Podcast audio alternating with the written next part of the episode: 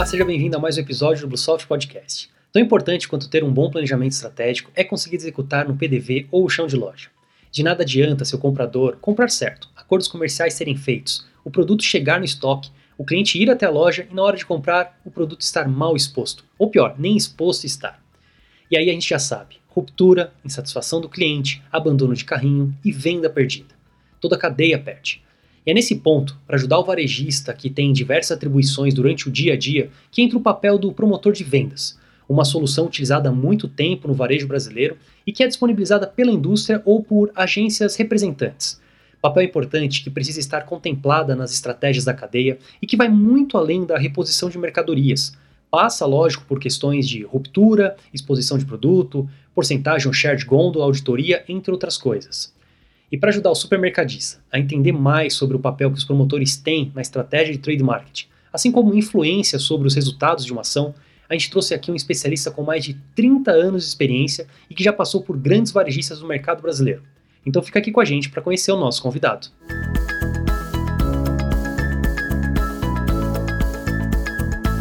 Bom, e hoje eu trago aqui para conversar com a gente Carlos Vaiande, fundador e CEO da Mob2Com. Vaiande, é um prazer ter você como nosso convidado. Seja muito bem-vindo. Pois, obrigado pela atenção, obrigado pelo carinho de vocês e me convidarem a participar desse evento aqui com vocês. Perfeito. Andy, para quem ainda não te conhece, né, você como é um especialista na área de operação, na área de trade, de GC, de pricing, antes da gente começar a falar do assunto, do tema do podcast, explica um pouquinho para a gente um pouco da sua trajetória, né, as suas experiências e como surgiu a ideia da Mob2Com. Ah, legal.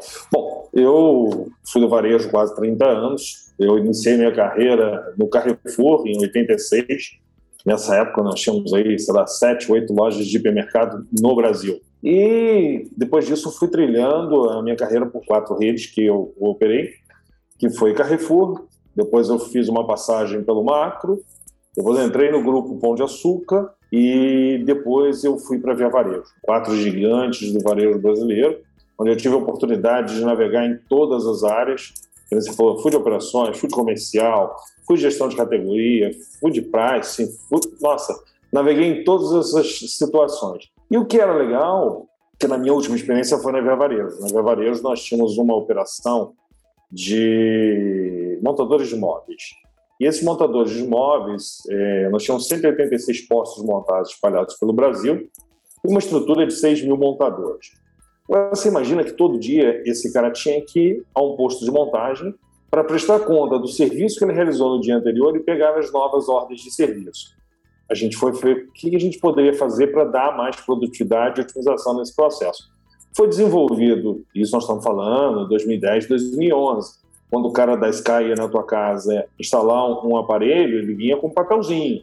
Então não tinha é, soluções prontas como tem hoje, várias que resolvem essa situação. E nós fomos tentar buscar alguma solução para esse problema.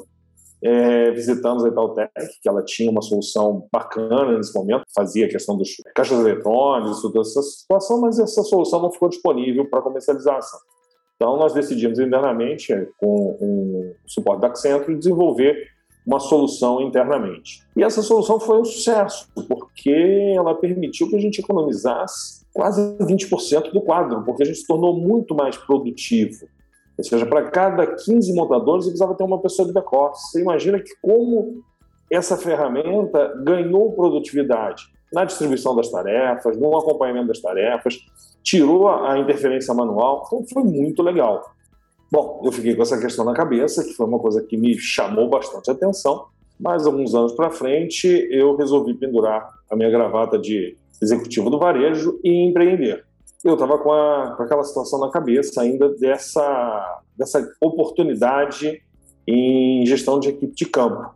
Um amigo meu de Brasília, que é um, uma, um especialista em desenvolvimento, a gente bateu um papo e falou, ah, vamos, vamos, vamos embora. E montamos a, a Mob.com e começamos a desenvolver uma solução para a gestão de equipe externa. No meio do caminho, a gente falou, pô, vamos fazer o seguinte, vamos começar a montar uma solução para promotor? E aí a gente começou a desenvolver uma solução para promotor. Só que aí a gente fez aquele grande erro de quem está lançando. Ah, não, bota mais isso, bota mais isso, bota mais aquilo, bota mais isso. Então a gente levou muito tempo para lançar o produto.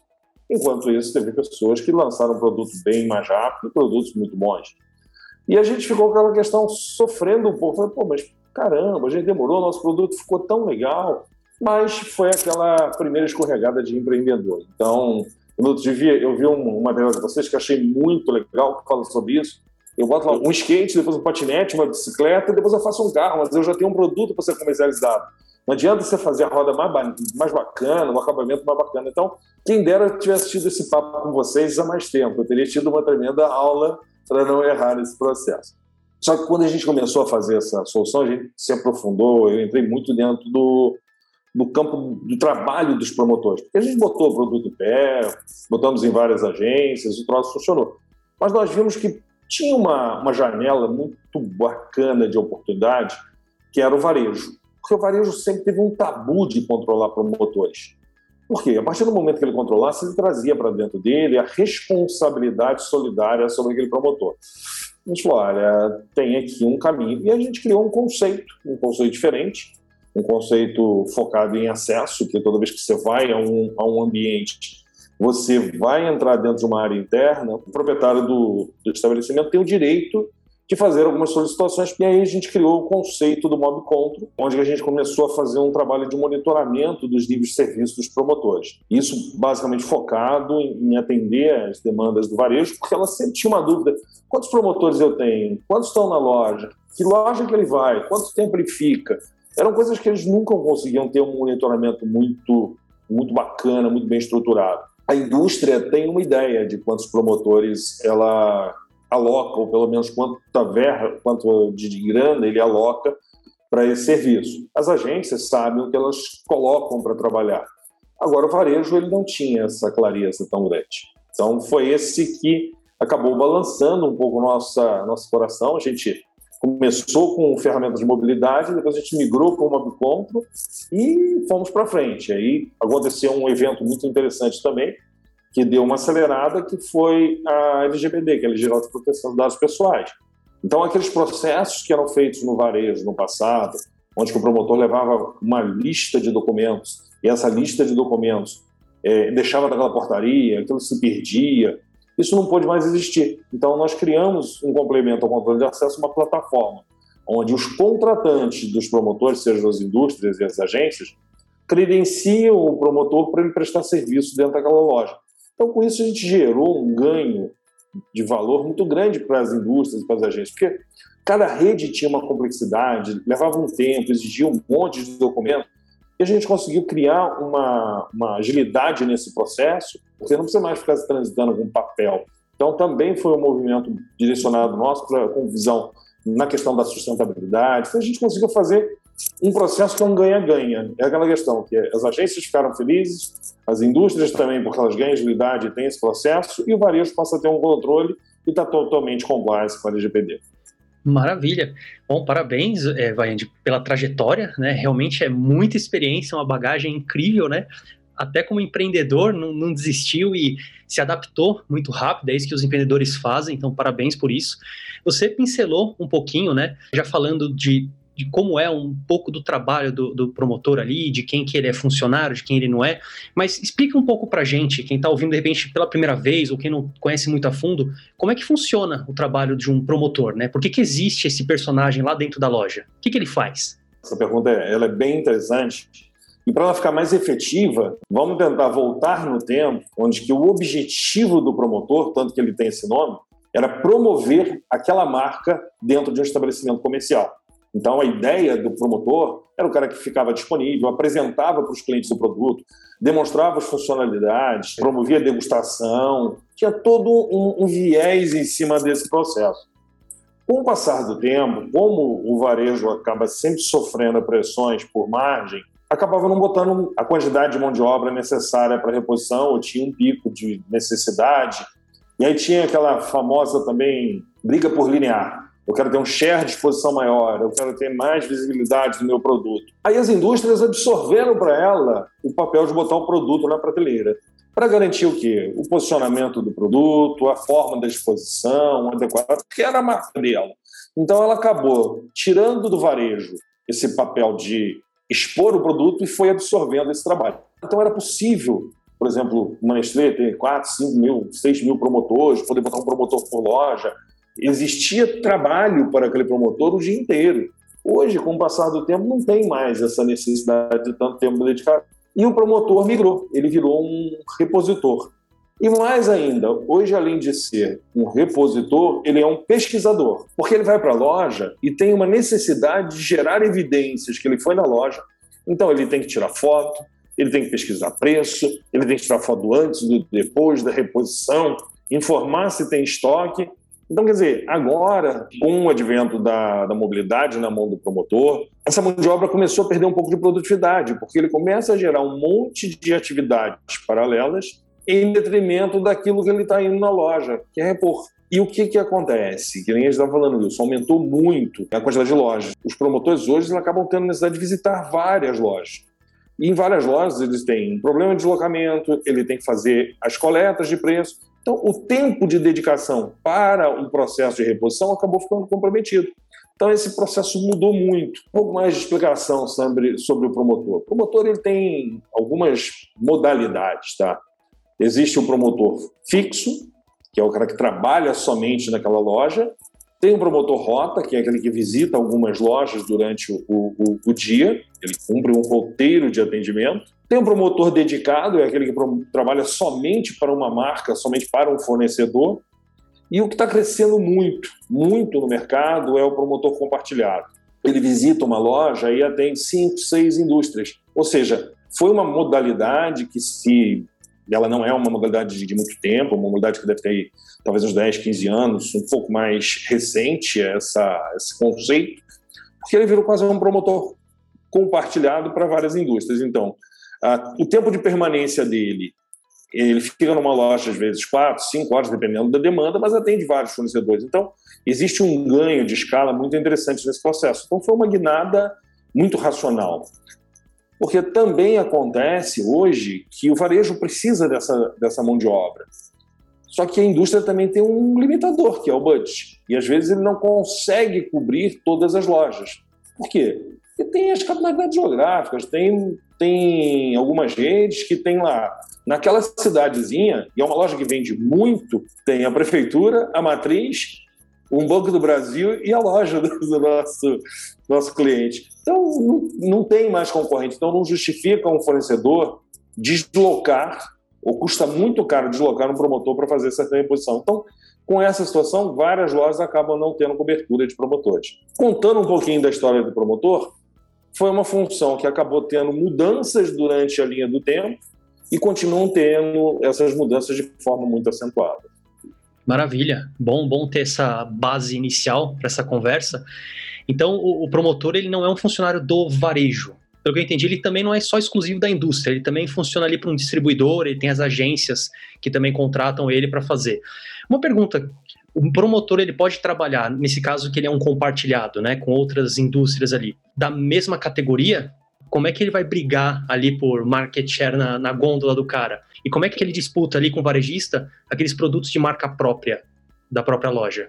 É, é uma pergunta bem interessante. Ou, na verdade, vieram dois questionamentos. Eu vou começar dizendo: uh, existem duas modalidades de promotores da indústria. Existem os promotores próprios, e existem os promotores que são atendidos através de uma agência de promotor, que é uma empresa especializada nesse processo, e hoje ela, elas são têm uma predominância muito grande. Só para você ter uma ideia de, de números, 65% dos promotores hoje que atuam no varejo são oriundos de agência. Os outros 35% só é que são de promotores dedicados das indústrias.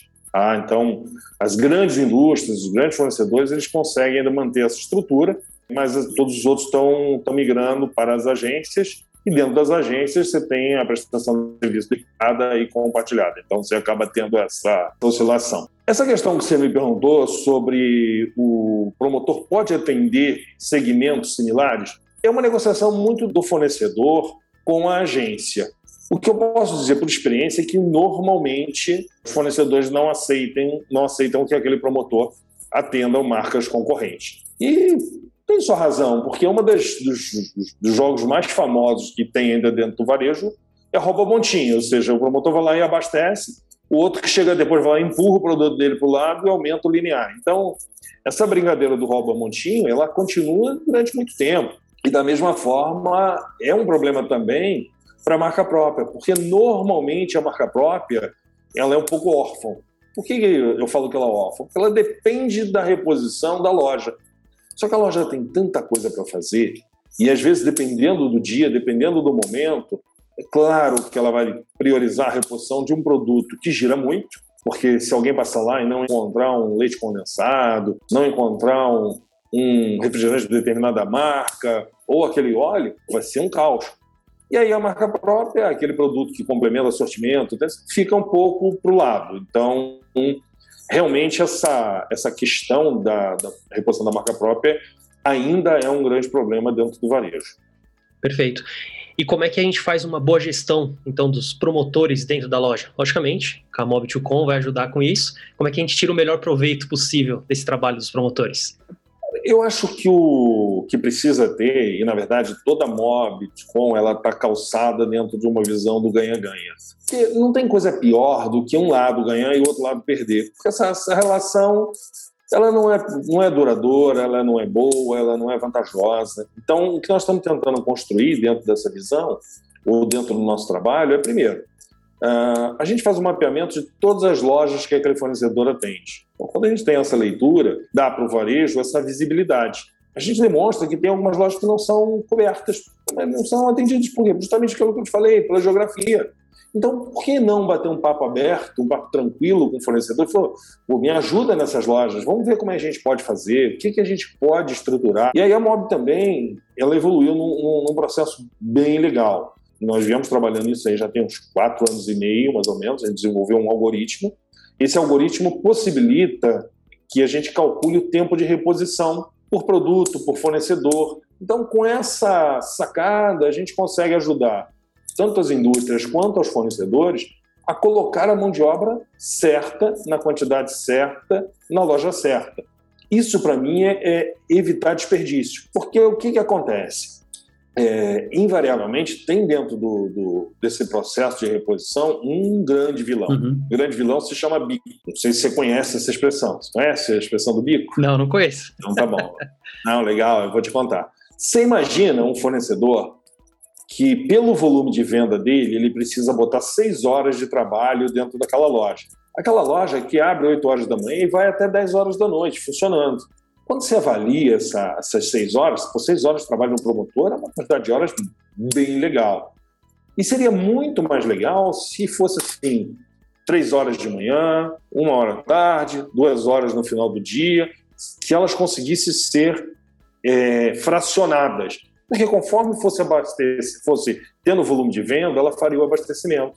Quando o, cara, quando o promotor fica seis horas consecutivas, ele faz um trabalho show ele abastece, precifica, faz o FIFO, é, confere preço, etiqueta, ele faz todo o trabalho que ele precisa fazer. Mas tem um agravo, ele consegue fazer isso aí em umas quatro horas e meia, cinco. Por quê? Porque o fluxo da venda ainda não demandou para ele repor de novo aquele produto. Aí o que acontece? Aparece o vilão, e o vilão é o bico. E não é mal intencionado, não, é uma situação que acaba obrigando é aquele fornecedor que tem dois, três SKUs em linha naquela loja, não tem um volume de venda tão grande que justifique que consiga botar o produto dele na prateleira. Aí ele vai lá nesse promotor e oferece lá duzentão, trezentão, aí a, a bolsa de bico varia e pede para ele repor o produto para ele. Então passa a ter um comércio paralelo da mão de obra a indústria que contratou aquele promotor CLT está perdendo, porque ele não está trabalhando para ele. O varejo está perdendo, porque aquelas horas para prestar o serviço para aquele fornecedor, e mesmo quem contrata o bico, na verdade, ele, que pressão, que cobrança, que visibilidade ele pode ter? Nenhuma. Vai depender muito se o cara é um cara mais correto ou um cara menos correto. Então, com isso, as coisas acabam se perpetuando. E o bico é um grande problema. Já aconteceu de empresas que a gente começou a fazer o um monitoramento e ter uma, uma visão dessa questão dos, dos promotores que atuam lá, tinha um promotor que trabalhava para uma grande indústria e ele foi desligado. Só que ele tinha uns sete, oito bicos dentro daquela loja. O que, que aconteceu? Ele continuou indo, atendendo, só que se esse profissional se machuca dentro da loja, a responsabilidade é total da loja. Por quê? Porque ele não tem mais vínculo com ninguém. Então é um cara que está lá prestando um serviço autônomo, sem registro e trazendo uma responsabilidade altíssima e um passivo altíssimo para o varejista. E quando a gente implementa a ferramenta do modo control, a gente consegue ter toda essa visibilidade, se o promotor está registrado, para quem ele trabalha. Então a gente não tem essas figuras clandestinas, que são aquelas que estão trabalhando dentro da loja, nenhum vínculo. Então, esse é um processo que é bem interessante. E uma das coisas que eu, é, dentro da, da, minha visão do ganha-ganha, é falar, pô, peraí, vamos mapear esses fornecedores que estão pagando bico, porque se eles criam um pool de grana, junto lá, por aqueles 200, aqueles 300, aqueles 400, a gente pode colocar uma agência que trabalha com promotores compartilhados para atender esses fornecedores de uma forma bem tranquila. Então, aumenta a quantidade de mão de obra dentro do, do varejo, esse fornecedor vai receber as reportes, as informações que ele gostaria de receber. Então, isso para mim é ganha-ganha. Você disse que pelo menos um dos cuidados que o supermercadista deve ter quando ele trabalha com promotores dentro da loja dele para cuidar de alguma exposição lá na marca dele. Que cuidados que o supermercadista tem que ter a mais quando ele trabalha com promotores, nesse caso, quando ele recebe esses promotores dentro da loja? O que, que ele tem que ficar ligado? Você falou um pouquinho do LGPD, o que, que mais ele tem que ficar esperto? Eu acho que o fundamental, pelo menos o, o primordial nesse aspecto, é saber para quem aquele promotor tem a sua relação é, trabalhista configurada. Por quê? Ele tem que ter um registro CLT ou com uma indústria ou com uma agência. Por quê? Senão fica uma situação muito delicada. Ele trabalha por quê? E está aparecendo agora no mercado uma outra modalidade, que são algumas agências que estão contratando esses promotores na modalidade de MEI. Então, é uma quarteirização do processo, quer dizer, Tá certo ou tá errado? Não é ilegal, mas será que é, é uma boa forma? Então sempre tem aquelas questões que ficam assim em aberto para ver se isso é uma boa prática ou não é uma boa prática. Trazendo pandemia, né? Algo atual, não tem como fugir de uma pergunta relacionada à pandemia. Como é que fica esse trabalho dos promotores dentro da loja? Os supermercados foram considerados de utilidade, né? É pública, que não poderiam ser fechados, mas e o trabalho do promotor? Teve alguma, alguma perda para eles? Eles tiveram que se adequar de que forma? O segmento varejista, na pandemia, ele acabou tendo um crescimento muito significativo no volume de venda dele.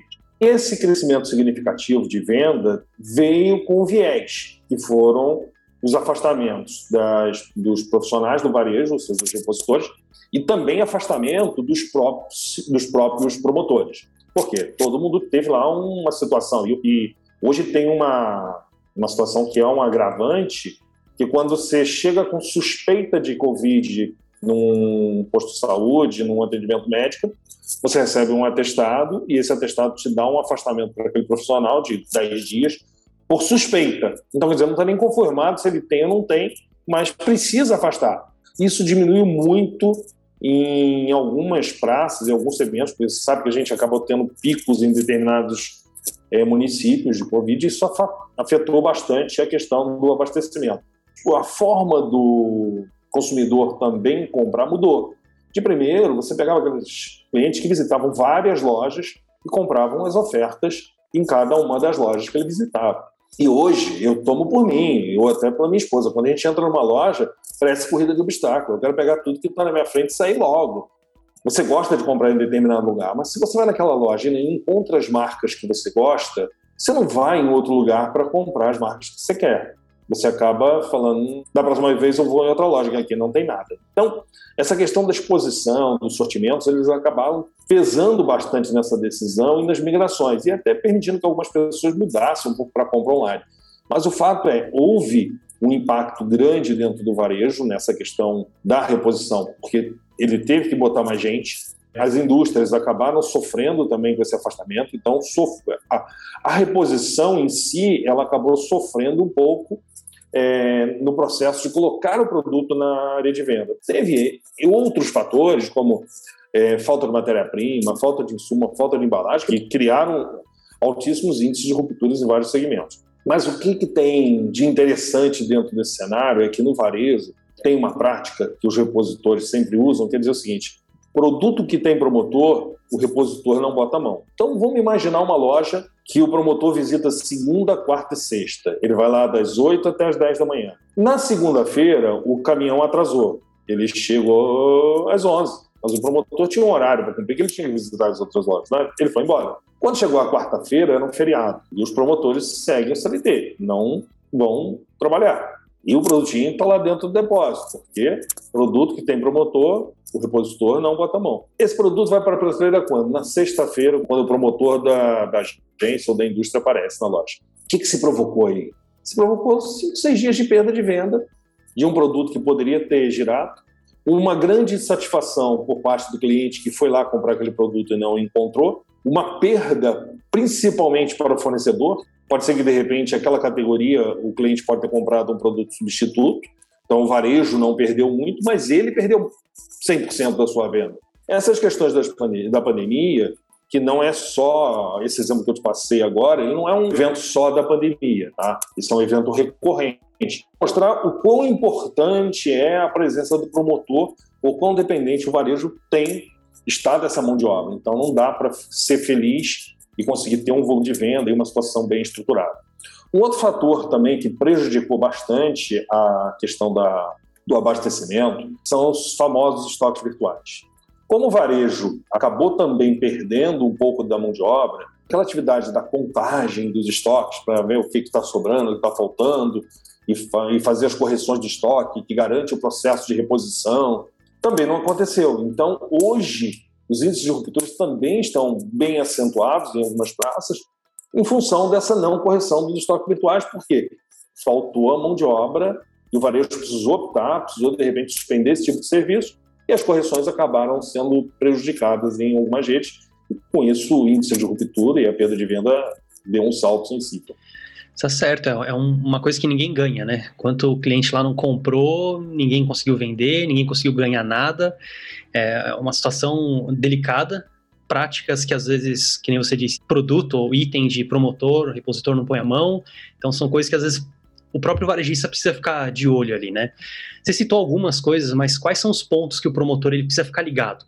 Uma coisa é a ruptura, para ver se não está faltando lá, a própria exposição do produto que ele representa, porcentagem de gôndola, ele funciona como um auditor, tem alguma coisa a mais ali que ele, que ele tenha que fazer? E depois a outra pergunta, tem coisas que ele não deve fazer?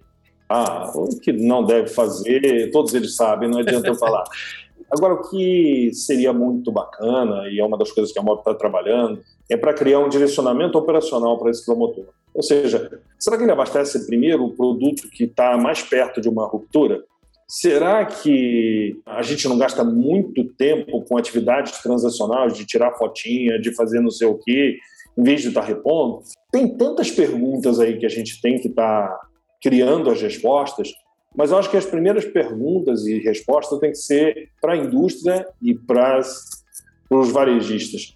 Dá para fazer alguma coisa de uma forma diferente, onde que o modelo colaborativo vai aumentar a produtividade dos promotores de forma que eles não percam tempo, sejam mais efetivos, visitem as lojas que realmente precisem, gerando valor para os dois? Eu acho que essa é a grande pergunta e ela nós estamos trabalhando bastante pesado para ajudar a dar essas soluções. A nossa proposta de valor tá, é gerar o ganha-ganha. Quando todo mundo está ganhando, todo mundo fica mais feliz, todo mundo produz melhor e fica tudo muito mais fácil.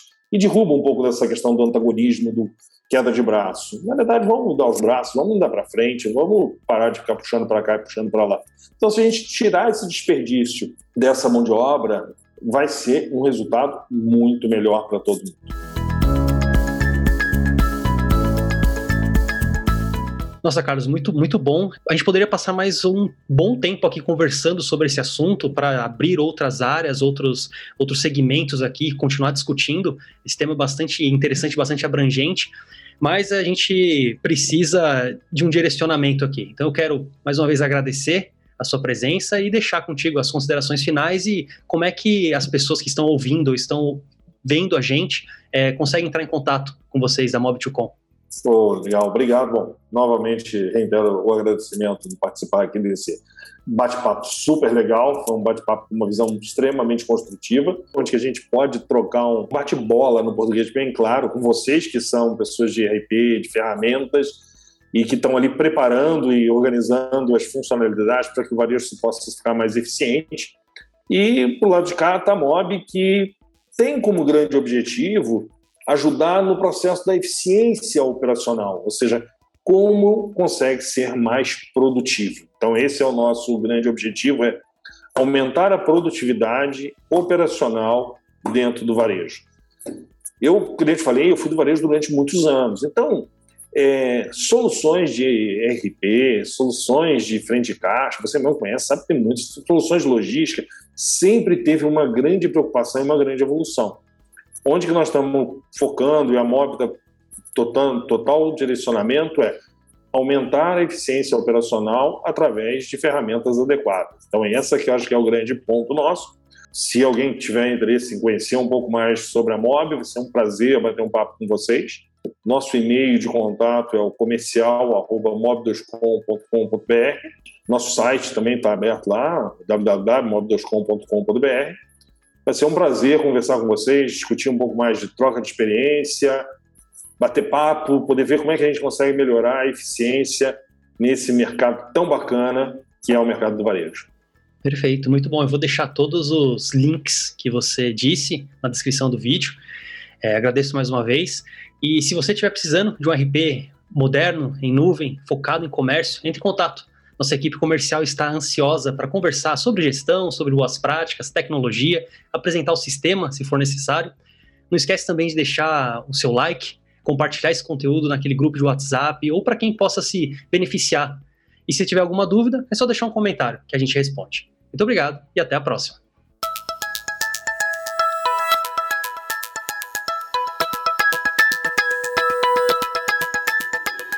Este podcast foi apresentado e editado por Wilson Souza, com roteiro de Luiz Guilherme Pereira. Este conteúdo é um oferecimento Bluesoft ERP, sistema em nuvem especializado em redes varejistas de médio e grande porte. Acesse bluesoft.com.br e saiba mais.